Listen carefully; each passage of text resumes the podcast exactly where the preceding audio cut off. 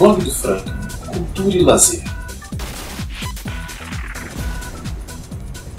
Alô, meu amigo, minha amiga ouvinte aqui das Pílulas do blog, como você está hoje? Tudo bem? Eu espero de verdade que sim. Então, hoje é domingo e domingo é dia de lazer. E para ajudar você que está aí na internet procurando alguma coisa legal para fazer, eu estou vindo aqui trazer três sugestões que podem te ajudar a resolver esse problema. A primeira sugestão é uma dica de um livro. Cândido ou Otimismo é um retrato satírico do seu tempo. Escrito em 1758, situa o leitor entre fatos históricos como o terremoto que arrasou Lisboa em 1755 e a Guerra dos Sete Anos, enquanto critica com bom humor as regalias da nobreza, a intolerância religiosa e os absurdos da Santa Inquisição. Esse livro é uma autoria de Voltaire e é uma leitura bastante agradável para um domingo como esse.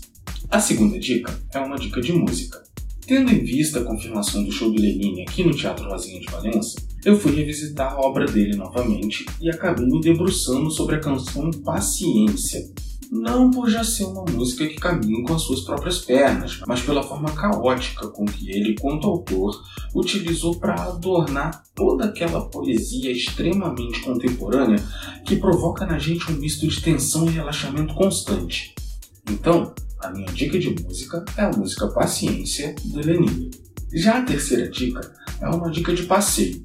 Me responde uma coisa: se você está me ouvindo agora, provavelmente você é de Valência. E sendo morador de Valença, qual foi a última vez que você foi visitar a torre?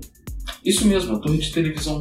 Por mais que você ache que não tenha motivos para ir lá, talvez você tenha, só não esteja se dando conta. Por que você não leva seu cachorro, alguém da sua família que por acaso nunca tenha ido lá? Ou melhor, por que você não chama aqueles amigos da adolescência que iam para lá matar aula com você? Além de um exercício físico muito bom, lá de cima tem um visual recompensador da cidade e o contato com a natureza faz um bem danado. A previsão do tempo está ajudando bastante e se ela estiver certa, a partir das 9 da manhã já vai ter sol o dia inteiro e a temperatura vai estar bastante agradável também. Bom, essas foram as minhas sugestões para esse domingão. Se você seguir alguma delas, volta aqui e me conta. Um abraço e bom domingo!